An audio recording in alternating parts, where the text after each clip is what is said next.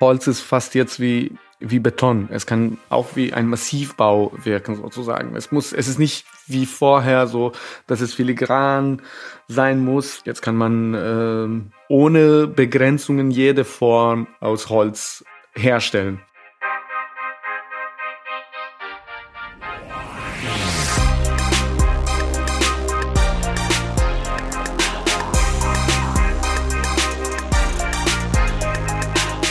ZukunftsmacherInnen, der Alumni-Podcast der TU Berlin.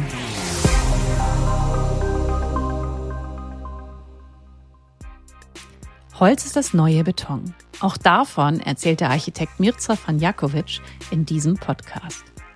Aber erst einmal möchte ich euch herzlich willkommen heißen zu einer neuen Folge unseres Alumni-Podcasts aus dem Herzen der Hauptstadt vom Campus der Technischen Universität Berlin. Ich bin Regine Marx und möchte euch in diesem Podcast das Alumni-Netzwerk der TU Berlin vorstellen. 35.000 Mitglieder hat es aus 139 Ländern. Sie alle eint, dass sie einst an der TU Berlin studiert, gearbeitet, gelehrt oder geforscht haben und sich auch jetzt noch mit ihr verbunden fühlen. Und sie eint, dass sie allesamt ziemlich spannenden und vor allem zukunftsweisenden Professionen nachgehen, die unser aller Leben verändern können. Einige dieser schlauen Köpfe stellen wir euch in diesem Podcast vor. Wir sprechen mit ihnen über ihre Vision von Zukunft und darüber, wie sie die Welt ein Stück besser machen wollen und was genau sie in ihrem Job motiviert und was sie heute beruflich treiben, um das Morgen zu gestalten. In dieser Folge lernt ihr den Architekten Mirza Franjakovic kennen. Der 32-Jährige stammt aus Serbien, hat in Istanbul Architektur studiert und von 2015 bis 2018 an der TU Berlin seinen Master gemacht. Seit 2018 arbeitet er für das Berliner Architekturbüro Hascher Jele. Mirza brennt für Architektur. Für ihn gehen Technik und Kreativität Hand in Hand. Er mag es, wenn Architektur überrascht. Auf seiner Homepage findet man einige Beispiele für seine Art zu entwerfen. Die Flying Classrooms zum Beispiel. Ich frage Mirza, wie bringt man Klassenräume eigentlich zum Fliegen? Das ist ein Projekt, die ich in, an der Uni gemacht habe, vor, vor ein Entwurfprojekt äh, bei äh, Professor Stefan. Und damals sollten wir eine Alternative zu MEB-Projekt in Berlin äh, machen. Also Berlin hat äh, nicht genug Schulen und die haben ein Projekt angefangen, der heißt MEB, modulare Ergänzungsbauten. Mhm. Die sollten schnell und billig äh, Räumen zur Schule äh, schaffen. Mhm. Und die sind eigentlich nur einfach nur Gebäude, die sind Containers und da hat's, da gibt's keine Qualität, die Schule mehr anbieten. Und dann, was ich vorgeschlagen habe, ist die ein Raum, also die äh, Klassenzimmer sozusagen fliegen zu lassen. Äh, die äh, Inspiration, wo die Name kommt von äh, Kästner-Romane, die Flying Classroom. Und dann die ganze Räume, die unter die Klassenzimmer entstehen, sind dann für die Freizeit, für die Schule zu nutzen. Warum denn fliegen? Also warum äh, müssen die Schüler im ersten Stock lernen in deinem Entwurf und nicht im Erdgeschoss? Die Räume können nicht fliegen, natürlich, aber es gibt eine Faszination von äh, Täuschung. Wie kann man unter ein Zimmer sein oder das etwas fliegen erscheinen zu lassen? Also da, das hat mich fasziniert und ich habe es äh, probiert. Also vielmal habe ich in Entwürfe so probiert, ein bisschen mit nicht mit äh, Physik, Physik kann man nicht äh, spielen, aber so mit einer Erscheinung. Lass uns mal auf deinen jetzigen Beruf eingehen oder auf dein, deine jetzige Station mhm. in deinem beruflichen Leben. Da wirst du ja Räume oftmals neu denken, neu entdecken, neu entwerfen äh, müssen oder dürfen, denn du arbeitest in einer Abteilung eines Architekturbüros, das sich auf Wettbewerb spezialisiert hat. Richtig? Ja, genau. Ich arbeite in einem Berliner äh, Büro, das heißt Haschayele Architektur. Und äh, wir machen ausschließlich nur, nur Wettbewerbe. Und dann, äh, wir bekommen die äh, Projekte fast 100 Prozent durch die Wettbewerbe. Und dann, wir sind ein, das ganze Büro hat äh, 70, ungefähr 70 Mitarbeiter. Und wir im Wettbewerb sind ungefähr 10. 10 Standardleute. Äh, wie, wie innovativ darf man da sein? Oder kann man da sein? also man, man sollte innovativ sein, aber das sollte auch die überzeugen, die Leute überzeugen, weil das muss immer, sagen wir mal so, wirtschaftlich und muss äh, architektonisch auch äh, prägnant sein, nachhaltig und natürlich funktional. Und die Sachen müssen alle zusammenkommen und äh, ja, eine überzeugende Projekt zu, zu schaffen. Und natürlich jemand, äh, man, man muss sich immer neu entdecken und muss versuchen, die etwas mit dem Projekt auch zu sagen. Ein Statement zu machen. Ja, ein Statement zu machen, das finde ich ganz spannend, denn dein Job ist ja geprägt von einem stark technischen Anteil. Der Raum muss funktional sein. Er muss in erster genau. Linie auch einfach stehen bleiben und nicht in sich zusammenfallen. Solche Sachen, Statik und Co. Und auf der anderen Seite, je nachdem, wie man sich ausrichtet beruflich, hat es ja einen großen künstlerischen Anteil. Das ist immer eine Mischung von den beiden. Man muss eine richtig äh, breite Wissen haben über viele, viele unterschiedliche Bereiche und Disziplinen, um äh, erfolgreiche Architektur zu zu schaffen. Das klingt ein bisschen so, als müsste man da vielleicht interdisziplinär arbeiten. Früher war Architekt ein Baumeister. Aber jetzt sind wir auch in der, als Welt wirklich komplex geworden. Und jetzt ist Architekt reicht nicht nur zu wissen, wie die Gebäude stehen, sondern wirklich, wir müssen auf so viele Bereiche informiert sein und so multidisziplinär arbeiten, also so mhm. viele Aktoren. Man muss auch mit Soziologen arbeiten, man muss sich mit ganzer Wirtschaftlichkeit äh, verstehen, also wenn es um das Geld geht, die Politik auch. Ja, das macht die Architektur auch gleichzeitig schwer und äh, auch spannend. Du bist in dieser, in dieser Funktion, in äh, diesem Unternehmen gleich nach deinem, nach deinem Master gelandet. Erzähl mal, wie ist es dazu gekommen? Also ein von den Gründern von unserem Büro, äh, Professor Rainer Hascher, er war damals vor meiner Zeit an der TU Professor. Und er hatte seinen Lehrstuhl und nach der Zeit, während der Zeit, er hat immer so die Studenten Möglichkeit angeboten, äh, angeboten, bei ihm zu arbeiten.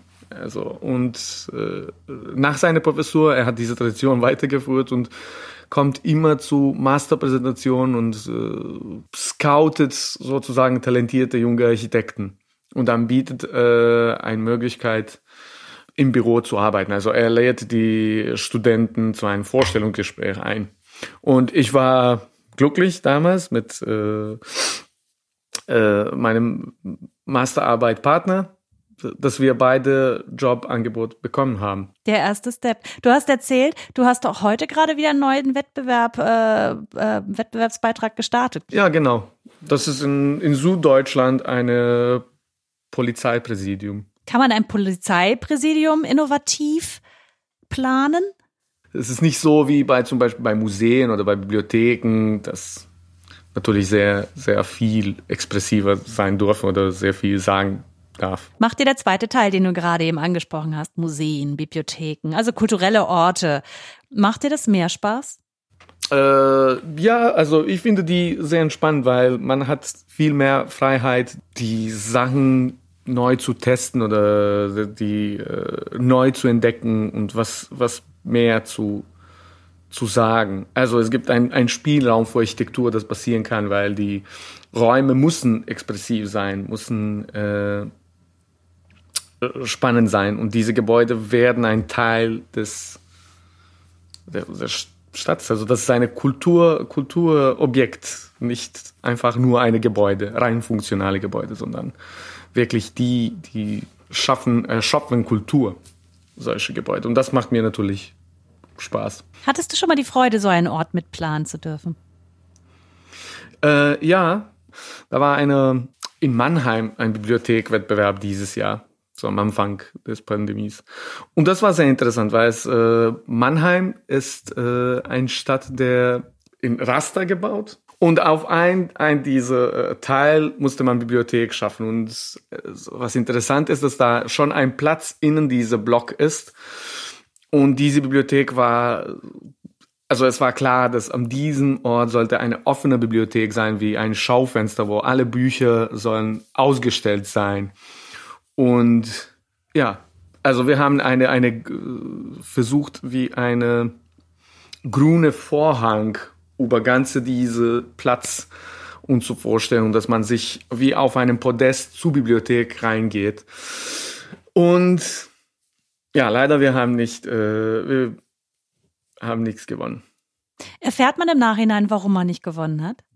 Äh, manchmal ja, weil danach kommt ein Protokoll, wo die Preisgericht erklärt, warum die Preise so verteilt sind, wie die sind. Und jedes Projekt äh, wird beschrieben.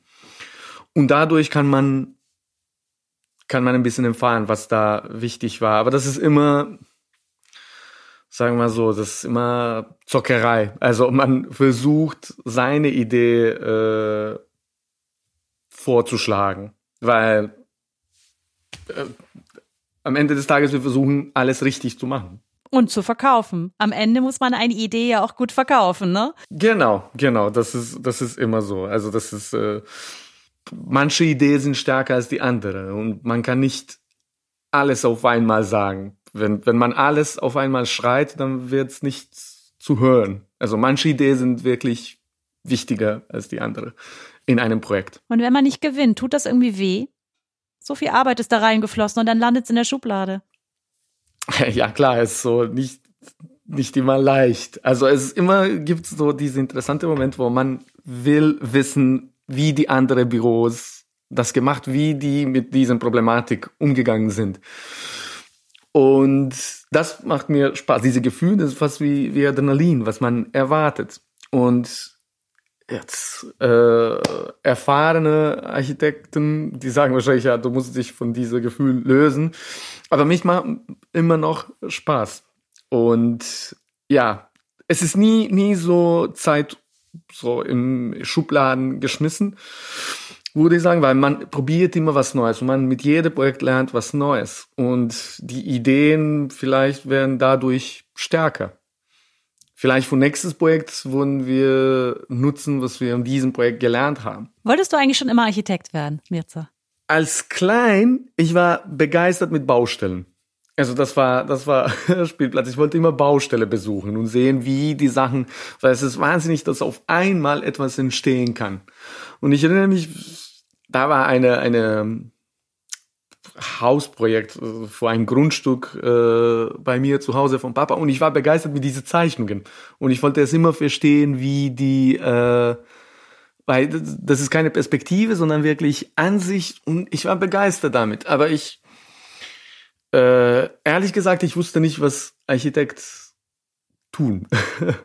ich dachte immer, dass es so, äh, man muss wirklich mit Zeichen talentiert sein. Und ja, wenn ich äh, am Ende des Gymnasiums, ich habe mir überlegt und ich wollte eigentlich, meine erste Wahl war Architektur, weil ich war begeistert mit äh, einfach Gebäuden und äh, wie wie die äh, Potenzial von Erscheinung, von Image von einem Gebäude so stark ist. Damit war ich bestanden. Dann war äh, im ersten Jahr des Studiums, ich war verliebt. Und seitdem bin ich ein glücklicher Architekt. Du bist ja nicht sofort in Berlin gelandet. Du hast ja vorher in einer anderen, sehr, sehr viel größeren Stadt studiert, richtig? Ja, genau. Genau. Ich war äh, im Gymnasium, ich habe ein Stipendium bekommen, ein Stipendium bekommen von der Türkei. Und ja, ich, ich war verliebt in Istanbul auch. Istanbul ist eine unglaubliche Stadt. Das, die Energie von dieser Stadt, das, äh, wer das nicht erlebt hat, hat, kann man es nicht verstehen.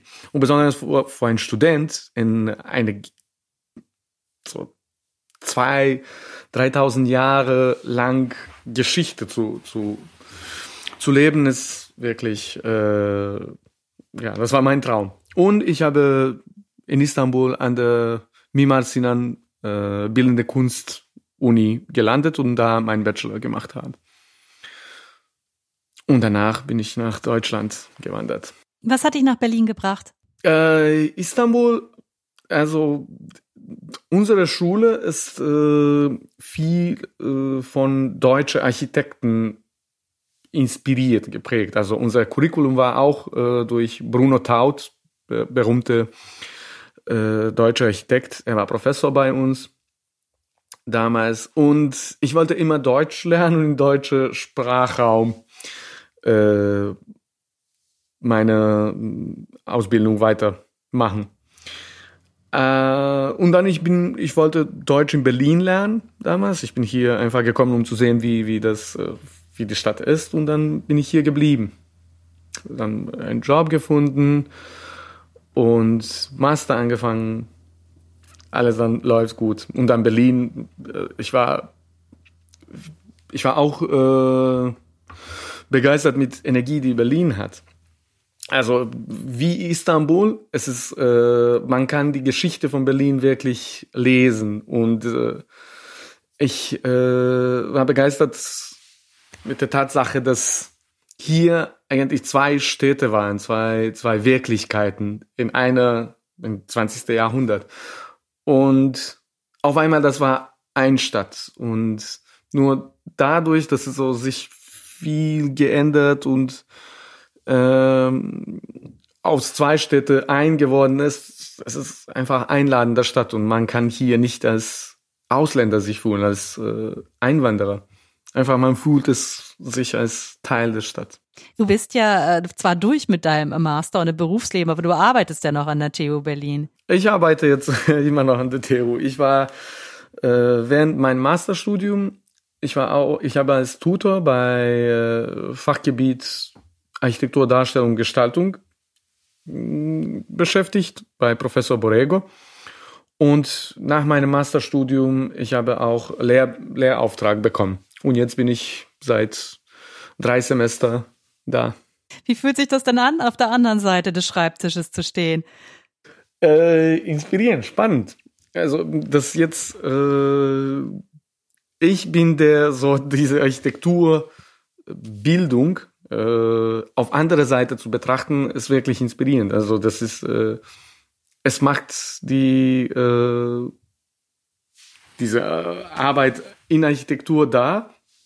Was ich im Büro mache, es macht noch spannender. Es ist nie, nie, äh, nie monoton. Und es ist ein schönes Gefühl, äh, die junge Architekten, junge Studenten zu inspirieren, eigentlich. Das ist unglaublich. Was hat dir in deinem Studium denn besonders viel Spaß gebracht? Ich würde sagen, dass, dass man in Architekturstudium viel mehr kollaborativ studieren kann. Also es hängt von der anderen Kommilitoren viel und dadurch wurden die, die Leute wirklich so eine freundschaftliche Ebene wird durch Kommilitonen stark schaffen, weil äh, ich weiß nicht, bei Jura, man kann nicht äh, zu zweit äh, lesen. Man kann, aber in Architektur ist es schon stärker, wenn du äh, etwas vor eine Abgabe machen musst und du fragst Kommilitonen, ey, kannst du mir schnell helfen? Und jemand investiert Zeit mit dir und man kann ganze äh, Projekte so zusammen machen. Das hat mir wirklich äh, Spaß gemacht. Und die Tatsache, dass es so eine äh, breite Feld von Inspiration haben kann. Also man kann einen Film anschauen und davon inspiriert sein. Man kann ein Belletri Belletristik lesen und davon inspiriert sein und das immer sich äh, mehr und mehr entwickeln durch einfach Kultur konsumieren. Weil Architektur ist immer so betrachtet als eine intellektuelle Beruf, dass Architekt sehr belesen ist und so. Und dann äh, irgendwie man kommt in sein Stereotyp, würde ich sagen. Aber das muss ja nicht zwingend so sein, denn es ist ja, wie wir schon angedeutet haben, auch ein durchaus sehr technischer Beruf, oder? Ja, genau. Wie, wie hoch, wie groß ist denn der technische Anteil und wie äh, groß ist im Studium der, der kreative? Ja, das kommt, kommt drauf an, auf die Schule, welche Schule das ist. Aber Mm, bei uns, bei uns, ich denke, wir sind schon äh, stark im Entwurf an der TU Berlin. Es gibt viele, viele äh, Fachgebiete, die mehr über diese Kreative äh, sehen. Es gibt auch die Fachgebiete, die über diese Digitalisierung, über die Smart City äh, mehr reden wollen.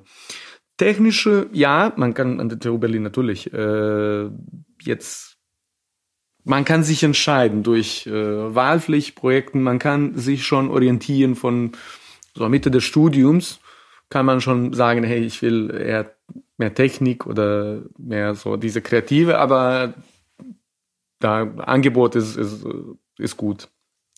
Äh, inwiefern glaubst du, hat man als Architekt die Möglichkeit, Städte funktionaler, schöner und auch zukunftsfähiger zu machen? Also Architekten wollen glauben, dass wir die Welt ändern können. Ja, jetzt äh, inwiefern wir das schaffen können, ich bin mir nicht sicher. Ich würde gern dieser Idealismus in mir äh, ernähren und sagen, dass ich kann, dass das äh, meine Entscheidungen informiert, diese, diese moralische Ziel. Aber ähm, da gibt es so viele Faktoren, dass Architekt ist einfach ein, nur ein kleines Teil davon. Dadurch, dass die Städtebau ein sehr langer Prozess ist, das dauert so 10, 20 Jahren. Das, davor muss man Geduld haben. Und da sind nicht, das ist nicht leicht, die Sachen zu testen, sozusagen. Also wenn man ein sieht, was in äh, Autoindustrie, in Handyindustrie in 20 Jahren passiert oder in, in Software, da ändert sich die Sachen in, in Wochen lang, weil man die schnelle Feedback hat. In Architektur ist was anderes, natürlich. Und ja, in Architektur, das ist sehr stark durch äh, technologische äh, Entwicklung geprägt, also technisch, wie die, dass die Wände weiß nicht dünner werden, aber eher gut äh, gedämpft. Und in Städtebau es ist natürlich die äh, Nutzung. Und wir wissen nicht, wie, wie wir die Sachen nutzen wurden. Also unsere Nutzung und unsere Funktionalität von den Räumen ändert sich so schnell. Also jetzt durch Pandemie, die, die äh, Büros sind fast obsolet geworden in, in drei Monaten. Deswegen, man muss, wenn man eine Gebäude plant, muss man auch das überlegen. Vielleicht wurde was anderes sozusagen mit ein offene Ende ein bisschen entwerfen. Nicht so alles konkret zu definieren und äh, mit äh, viele Nischen und so super spezifisch zu entwerfen, sondern ein bisschen mehr Zukunftstoleranz wie gesagt, das so sollte unser Ziel sein, die, die Städte besser zu machen, zugänglicher und nachhaltiger.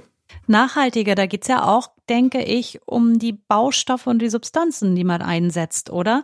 Wie sieht's denn da ja, aus? Genau. Was hat sich denn da getan? Bauindustrie ist jetzt ein von der größten Verschmutzer von äh, Klima. Deswegen ist es auch eine von den großen, großen Imperativen, dass wir das ändern. Deswegen man sieht jetzt, dass es so sich langsam ändert, dass äh, viel mehr mit Holz gebaut wird, zum Beispiel. Äh, dass man die viele rezyklierte Materialien nutzt. Dass äh, man versucht auch das lokal, dass es nicht jetzt gibt diese megalomanische Ideen, ein Marmor aus, äh, was weiß ich, aus Brasil hier zu bringen und hier aus oder ja, deswegen, es, es gibt eine, eine, eine Entwicklung und ich bin froh, das zu sehen. Jetzt äh, natürlich, ich sehe es aus diesen Augen in Deutschland, wie das sich ändert. Die ganze Welt natürlich, das wird äh, langsam kommen. Ist so ein Baustoff wie Holz genauso teuer wie beispielsweise Beton? Holz ist ein bisschen teuer. Das ist, äh, das ist ja bei dieser Nachhaltigkeit so, dass man muss erstmal viel mehr Geld investieren in diese Technologien. Also wenn wenn wir über elektrische Autos denken, natürlich, die sind viel, viel teuer, weil es viel mehr Technologie äh, investiert ist. Ja, in diese Herstellung. Das ist auch so in der Architektur. Holz wird äh, teuer zu bauen, aber ist nachhaltiger sozusagen. Das ist diese Investition in, äh, in Zukunft jetzt in den letzten Jahren ist es so, die Technologie von Holzbau ist, sich, hat sich entwickelt. Das Holz ist fast jetzt wie, wie Beton. Es kann auch wie ein Massivbau wirken, sozusagen. Es muss, es ist nicht wie vorher so, dass es filigran sein muss. Jetzt kann man, äh, ohne Begrenzungen jede Form aus Holz herstellen. Die einzige Begrenzung ist wahrscheinlich die, die, die Transport, wie, wie groß man das transportieren kann und die Herstellungsmaschinen. Ja, man kann jetzt Balken von 30 Meter locker produzieren durch äh, ja, Verleimung und oh, ist ja spannend. Zusammenfugen. Ja, und deswegen, ja, jetzt muss man nicht äh, früher war es so, wenn man einen Holzbau, wenn ein Holzhaus oder baut, dann man sieht das draußen, weil es hat schon besondere Aufbausystem und die Forderungen. Aber jetzt ist nicht mehr so. Jetzt kann die Holz, wie, wie gesagt, wie Betongebäude äh, verkleidet sein, mit Aluminium verkleidet, so wie auch immer. Es äh, ist jetzt freier geworden. Deswegen, ich habe eine, eine Optimismus in diese, diese Holzbau. Und das ist, dass wir das viel mehr und viel öfter sehen würden. Ist das eines deiner Lieblingsmaterialien, mit denen du arbeitest, oder hast du noch andere Materialien, mit denen du gerne planst und arbeitest? Jetzt kommt drauf an. Also mit Holz ist es ziemlich schön äh, zu arbeiten, weil es hat schon eine gewisse Wärme und Intimität, wenn man das nachdenkt, wenn man in und ein Textur. Aber Beton ist auch Beton ist auch schön sozusagen, besonders in der in der letzten Jahre. Wir haben gesehen durch diese visuelle Kultur wie Instagram und so, wie wie oft man mit äh, Gebäuden aus Beton begeistert ist, als ein Hintergrund für, für Bilder. Aber natürlich, Beton hat seine eigene Geschichte. Man sieht im Beton, woher er sozusagen kommt. Es hat auch eine, eine Textur, eine Neutralität. Äh, ja, weiß ich nicht. Das kommt drauf an von der Ort, von Projekt zu Projekt, was man nutzen wird. Ja. Hast du einen Ort, einen Lieblingsort? In Berlin? Hm? Oh, da gibt's viele. Ich war, ich erinnere mich erstes Mal, als ich in Berliner Philharmonie war. Ich war begeistert mit der Raum. Besonders, weil es ist in der äh, vor 60 Jahren gebaut. Und es war die ganze Idee von dem Gebäude, dass es wird in der Mitte stehen zwischen Ost und West und zusammenbringen, diese Kulturforum äh, vor Vormauer so mit einem riesigen Optimismus in Zukunft geplant ist, aber leider ist dann da Mauer gekommen und plötzlich ist diese Kulturform an der Peripherie gewesen. Aber diese Gebäude ist wie, wie eine, das ist eine Masterpiece von der Architektur. Auch innen drin, wie die, die äh, Saal entworfen ist, das äh, mit einer egalitaristische Idee, demokratische Idee, dass jeder Sitz hat dasselbe Qualität und dasselbe akustische Qualität. Fantastisch. Und da durch diese Gebäude viele andere sind inspiriert in der, in der Welt, viele andere Konzertsäle. Es ist, es ist so toll zu hören, wie äh, Räume inspirieren können und leben können und, und Funktionen und äh, ja letzten Endes auch Arbeiten bereichern können. Äh, nun hatten wir ja über den technischen Anteil schon gesprochen. Gibt es da jetzt diesen technischen Anteil etwas, was dich genauso fasziniert wie die Ästhetik und das Künstlerische und Kreative? Äh, manchmal wer, manchmal ist diese technische Teilen oder wie die Gebäude gebaut wird, sind verdeckt. Man würde die nie sehen. Aber man weiß, wie die zusammen ineinander fugen oder wie die, äh, wann, man kann nicht Gebäude auf einmal bauen, sondern das sind so, so viele Teile, die zusammenkommen sollen und zusammen funktionieren sollen. Und man muss alles das planen. Deswegen manchmal, es gibt eine gewisse Eleganz in, wie man die äh, Details löst. Das kann auch begeisternd sein. Das ist so ein Gefühl wie, wenn du ein Problem lösen wirst und du weißt nicht wie und dann auf einmal klappt's. Also das ist nicht der lästige Teil, den man abarbeitet, um endlich irgendwann kreativ arbeiten zu können. Ich denke, man kann in der in der jede Phase kreativ sein. Mhm. Da, also man darf sein. Jetzt vielleicht früher war es so, dass man viel viel mehr Zeit für Architektur gehabt hat. Aber jetzt ist es so, dass alles muss schneller und schneller und schneller sein. Deswegen viele viele Elemente sind vorgefertigt. Und der Architekt hat nur so eine Rolle, das alles zusammenzufügen. Es kommt drauf an. Du meinst, die äh, Fertighäuser sind nicht deins? Nicht unbedingt. Also ich meine, dass auch eine Fertighaus äh, zu planen, ist auch was. Man sieht auch die jetzt die viele diese Containergebäude, das sind in der Mode. Ja, wie, wie oft man kann Variationen machen. Also das ist äh, alles Teil des, des äh, Architekturs, würde ich sagen. Wo möchtest du hin in den nächsten drei Jahren? Was, wovon träumst du? Was soll da passieren?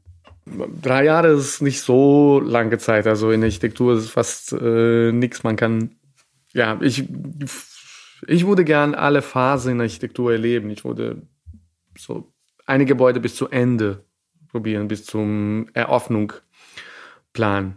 Deswegen wurde das meine, meine Plan. Das würde ich mir wünschen, eine, eine spannende Projekt äh, von wirklich von Anfang an, von dieser mhm. Auslobung, Lesen bis zum Ende, Eröffnung zu planen.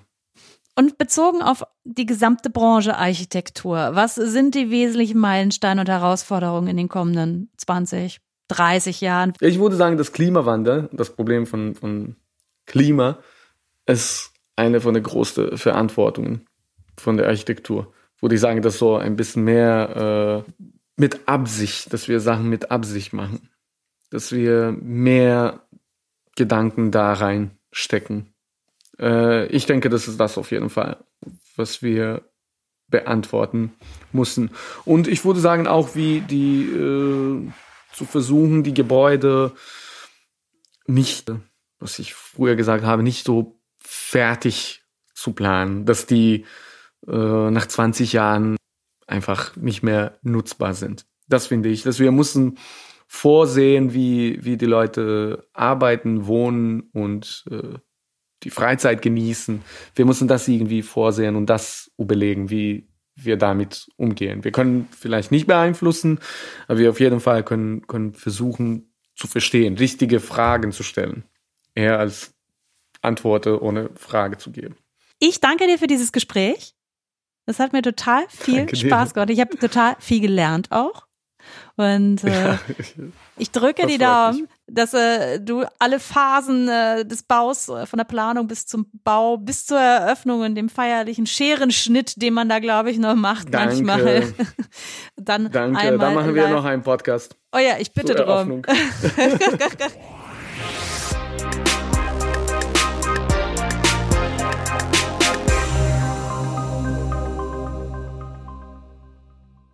Das war Mirza Franjakovic. Menschen wie er entscheiden ein Stück weit mit, wie wir in Zukunft wohnen und arbeiten.